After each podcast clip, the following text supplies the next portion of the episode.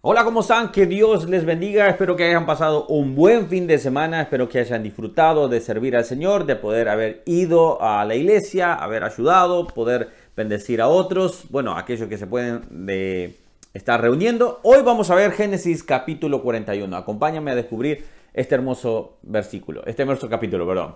Vamos ahí. Bueno, este capítulo trata siempre de sueños. Vemos a, José, todo ya han pasado años, obviamente, en el cual eh, el, copero se olvidó de, totalmente de José. Y vemos en este que los dos personajes principales es José y el faraón. Pero vamos a ver el desarrollo. El desarrollo es el sueño de faraón del 1 al 8. Del 9 al 13 el copero recuerda a José, se recuerda de que alguien le había ayudado en el momento de estar allá en la cárcel del 14 al 24, Faraón cuenta su sueño a José. Y del 25 al 33, la interpretación de sus sueños.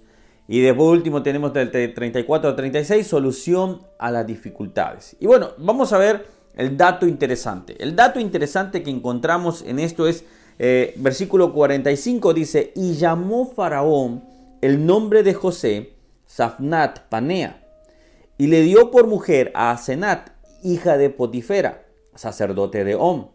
Y salió José por toda la tierra de Egipto.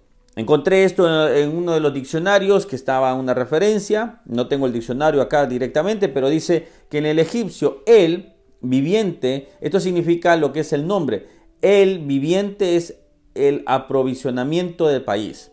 Así lo encontré, así lo estoy leyendo. Los judíos basándose en la pronunciación del nombre lo tradujeron como revelador de secretos.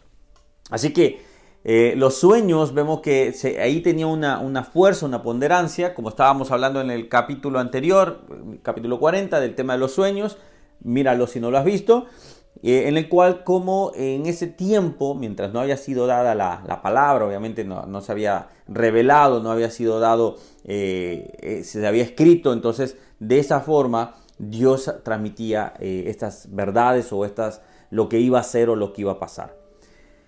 Vamos a pasar ahora entonces, después de este dato interesante, lo que es ah, la reflexión de hoy. Génesis 41, 51, que dice, y llamó José el nombre de su primogénito Manasés, porque dijo Dios, me hizo olvidar todo mi trabajo y toda la casa de mi padre. Manasés significa el que hace olvidar. Hasta ese momento, José había pasado en su vida muchas cosas. Había sido tirado a una cisterna, odiado y repudiado por sus hermanos, vendido muy vilmente como un esclavo y después llevado a una, casa para ser el esclavo, aunque Dios lo prosperaba, pero no era su casa.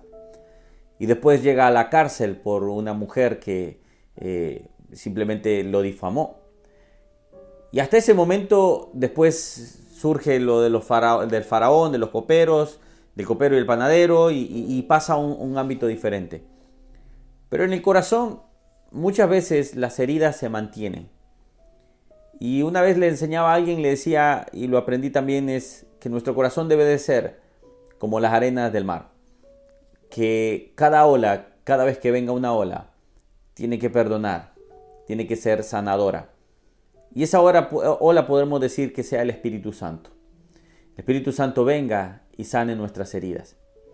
Muchas veces cuesta olvidar, muchas veces cuesta perdonar, obviamente, como lo hemos hablado, pero tenemos que hacerlo. Tenemos que pasar esa materia. Pero olvidar es muy difícil y sé que muchos me pueden decir, Ronnie, yo no lo puedo olvidar. Eso no lo voy a poder olvidar. Y es cierto, muchas veces no se va a poder olvidar. Pero sí es cierto que se puede sanar. Sí es cierto que tú puedes sobrepasarlo. Ahora me gusta por qué. Porque muchos de nosotros hemos pasado estas situaciones donde tenemos que sobrevolar y empezar a proyectarnos para lo que viene hacia adelante. No podemos vivir viendo hacia el pasado. No podemos vivir estancados en el pasado. Tenemos que proyectarnos hacia el futuro. Y me imagino José cuando nació su hijo al ponerle Manasés, el que hace olvidar. Recuerdo cuando mi hijo nació y, empieza una proyección totalmente diferente. Entiendo totalmente a José. Empieza la proyección de ahora soy padre y ellos dependen de nosotros, de mi esposa y de mí, y, y hay que lucharla. Ahora, quizás un versículo que puede ayudarnos hacia nosotros y poder tener una visión espiritual también, una visión de reino, le he llamado, es Filipenses 3:13. Dice, hermanos, yo mismo no pretendo haberlo ya alcanzado, pero una cosa hago, olvidando ciertamente lo que queda atrás y extendiéndome a lo que está adelante, proyectándome a lo que viene hacia adelante. Quizás tú puedes decir, Ronnie, no lo puedo olvidar.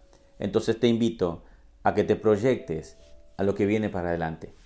Y hay dos cosas que vienen para adelante para tu vida, perdón. Dos cosas que vienen para adelante para tu vida. Número uno, una buena vida en Cristo Jesús. No significa que no van a haber escasez, no significa que no van a haber problemas, eso no lo estoy diciendo. Simplemente cuando tenemos a Jesús, aun cuando estamos en escasez, con Jesús lo llevamos diferente, enfrentamos diferente.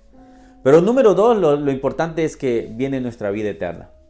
Nosotros estamos de paso acá. Nosotros estamos por un instante en esta tierra. Y en un momento u otro sonará la trompeta y pasaremos al mejor lugar. Pasaremos al lugar de nuestro gozo y de nuestra recompensa. Así que olvidarse que no es, no es fácil, sé que es casi imposible, pero sí se puede decirle al Espíritu Santo, sana mis heridas pero ayúdame a proyectarme hacia adelante. No te quedes viendo hacia atrás. Una vez alguien me decía, decía, eh, ¿sabes por qué la diferencia de un del parabrisas y el retrovisor? El retrovisor es pequeño para que no nos enfoquemos en lo que está quedando atrás. Y el parabrisas es grande para que te enfoques a lo que está por venir. Así que siga adelante.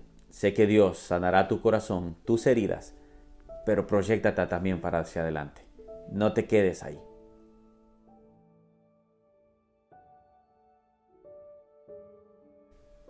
Gracias por escuchar, gracias por estar conmigo, gracias por estar aprendiendo de la palabra. Eh, si ustedes tienen algún comentario, háganlo por favor. Me gusta escucharlos, leerlos, eh, responderles. Así que nos vemos el día de mañana y vamos a seguir aprendiendo Génesis capítulo 42. Hasta luego, no he dicho, suscríbete a este canal si no lo has hecho y así podemos crecer en esta comunidad que estamos aprendiendo de la palabra. Que Dios les bendiga. Nos vemos el día de mañana.